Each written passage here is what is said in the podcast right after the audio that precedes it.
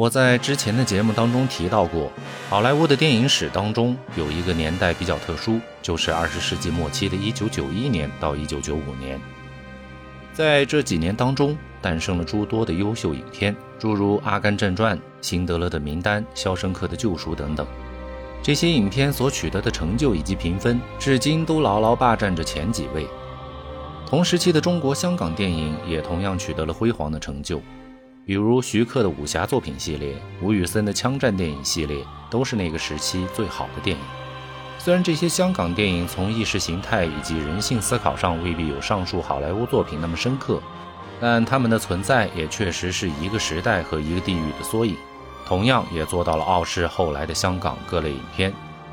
而从中国大陆来看，这个黄金年代到来的稍晚，但持续的时间要更长。大约是一九九三年到二零零二年这个区间，在这个时间段也诞生了很多国产的优秀作品，同样也做到了至今无人超越。这其中有电影诸如《霸王别姬》《我的父亲母亲》《阳光灿烂的日子》等等，也有电视剧诸如《水浒传》一九九八年版、《三国演义》一九九四年版，以及我们今天要给大家介绍的《雍正王朝》等等。很多朋友都喜欢将雍正王朝和康熙王朝放在一块儿来对比。诚然，两部作品都是良心剧，也同样都是根据二月河的小说改编而成，在豆瓣上的分数也仅仅相差零点一分，雍正王朝险胜。但就我而言，雍正王朝的水平其实要远高于康熙王朝。很多朋友可能不同意，他们认为从人物塑造上来看，陈道明的康熙足够霸气，看起来很过瘾。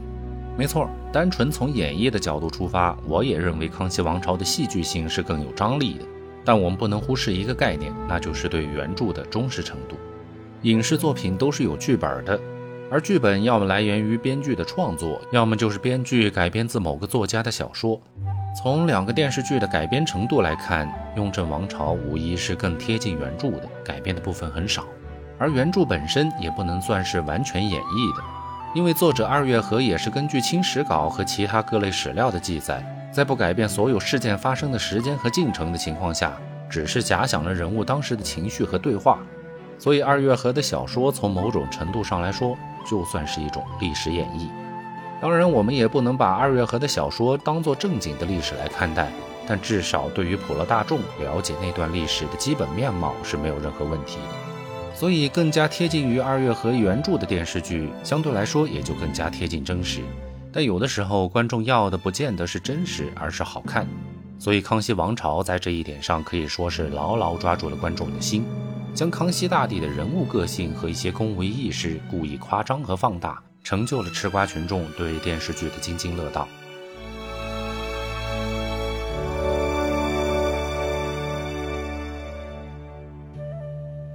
除了贴近于原著，细节的刻画很到位，也是雍正王朝险胜的原因之一。众所周知，雍正和康熙分别是两位皇帝的年号，虽然自登基的那一刻开始，这个年号就伴随这位皇帝终身，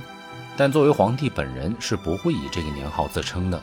所以在康熙王朝当中，陈道明有时候会说我康熙如何如何，压根儿是不对的。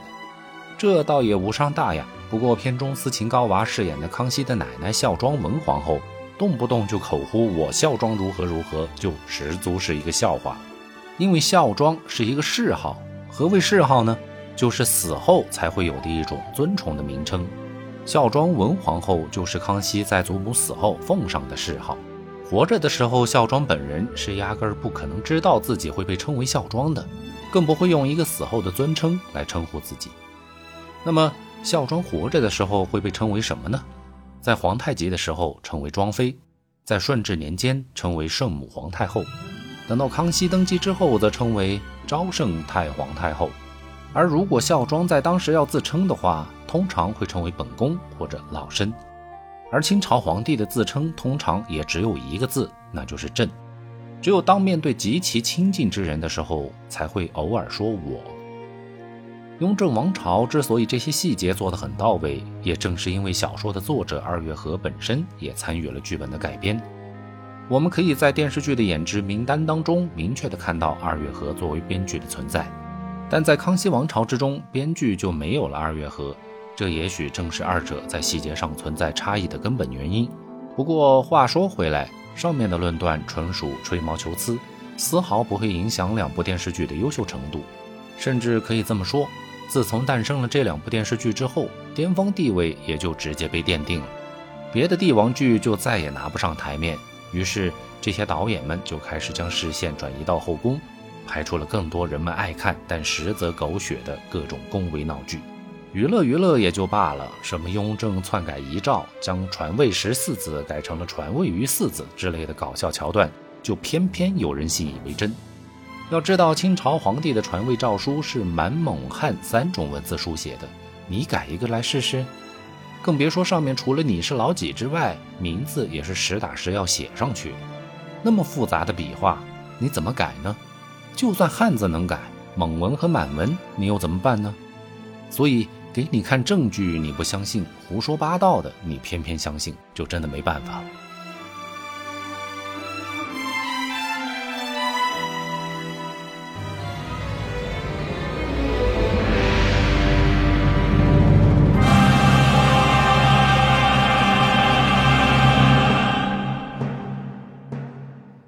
雍正王朝》上映于一九九九年，电视剧因为制作豪华，在当时原声音乐还不太受重视的年代，也还是给片子制作了一些氛围音乐。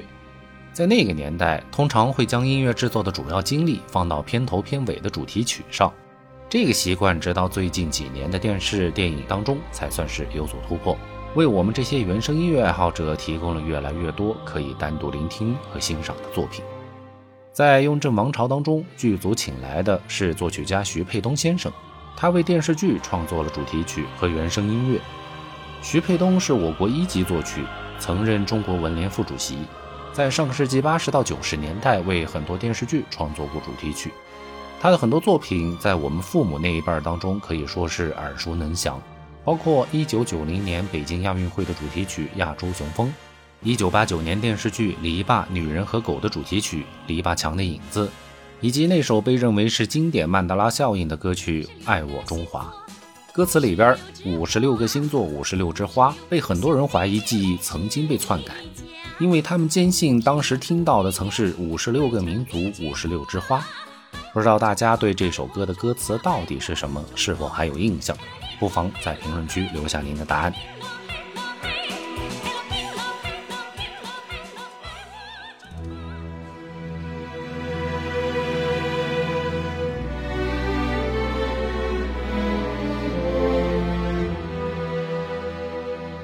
其实，说实话，徐沛东老师为《雍正王朝》所写的音乐并没有什么特别出彩之处，它是属于典型的氛围音乐。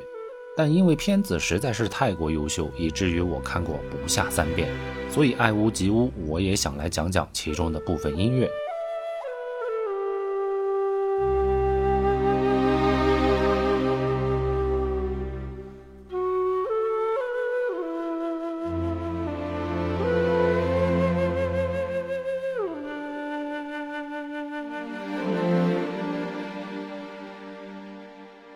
现在大家听到的这一首叫做《情债》，是全片之中为数不多的用来烘托情感氛围的曲子。曲子开篇用洞箫配合管弦乐共同来演绎，也是一种中西合璧的运用手法。曲调悠扬婉转，表达和营造了一种极其孤单的氛围，让听者无不动容。这种氛围可以对画面之中交代的事情起到推波助澜的作用，让观众更好地融入到情节当中去。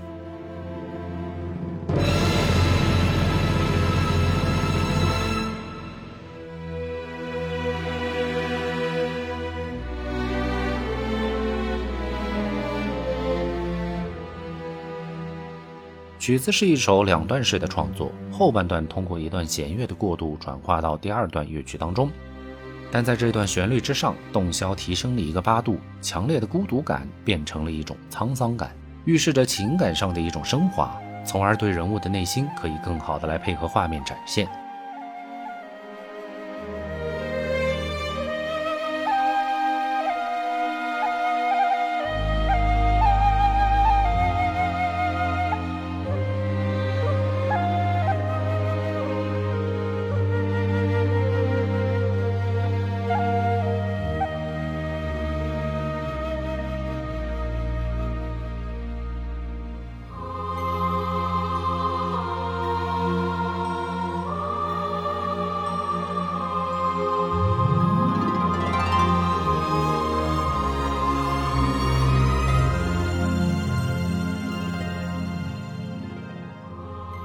第二首《深宫》，曲子开篇的影子用人声合唱加上了一些飘渺的音色，营造出深宫大院的情景。在音符当中，我们能够明显感受到宫墙之内的不食人间烟火之感，用来突出皇宫与民间的根本不同。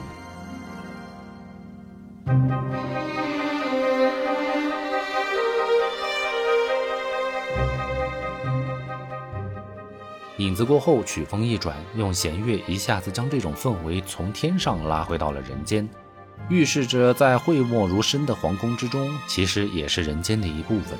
只是在这一部分当中有着其特殊性，无论是规矩还是其中的人，都与民间有着截然的不同。同时，音乐当中还暗含着一种忙碌紧张的情绪，似乎在刻意暗示着天子虽然只有一个人，但却有无数的其他人在围绕着天子转，为这种至高无上的皇权增加了一份肃杀的意味。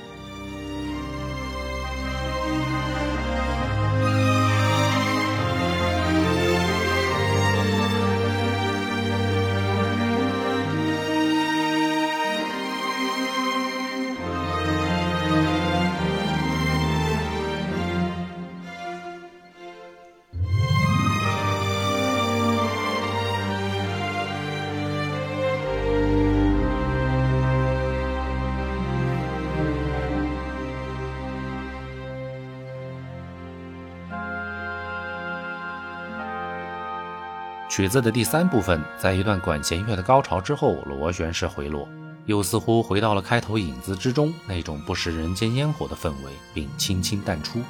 做到了很好的首尾呼应，刻画了紫禁城该有的整体风貌。